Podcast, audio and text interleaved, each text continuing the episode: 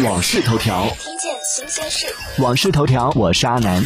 近日，超七十家影视传媒单位及企业发布了保护影视版权的联合声明，表示针对目前网络上出现的公众账号生产运营者针对影视作品内容未经授权进行剪辑、切条、搬运、传播等行为，将发起集中必要的法律维权行动，呼吁短视频平台和公众账号生产运营者切实提升版权保护意识。该声明表示，净化优化短视频平台和公众账号生产运营者的版权环境，形成先授权后使用的良好行业生态，是加强法治建设、实现强国战略的重要一环。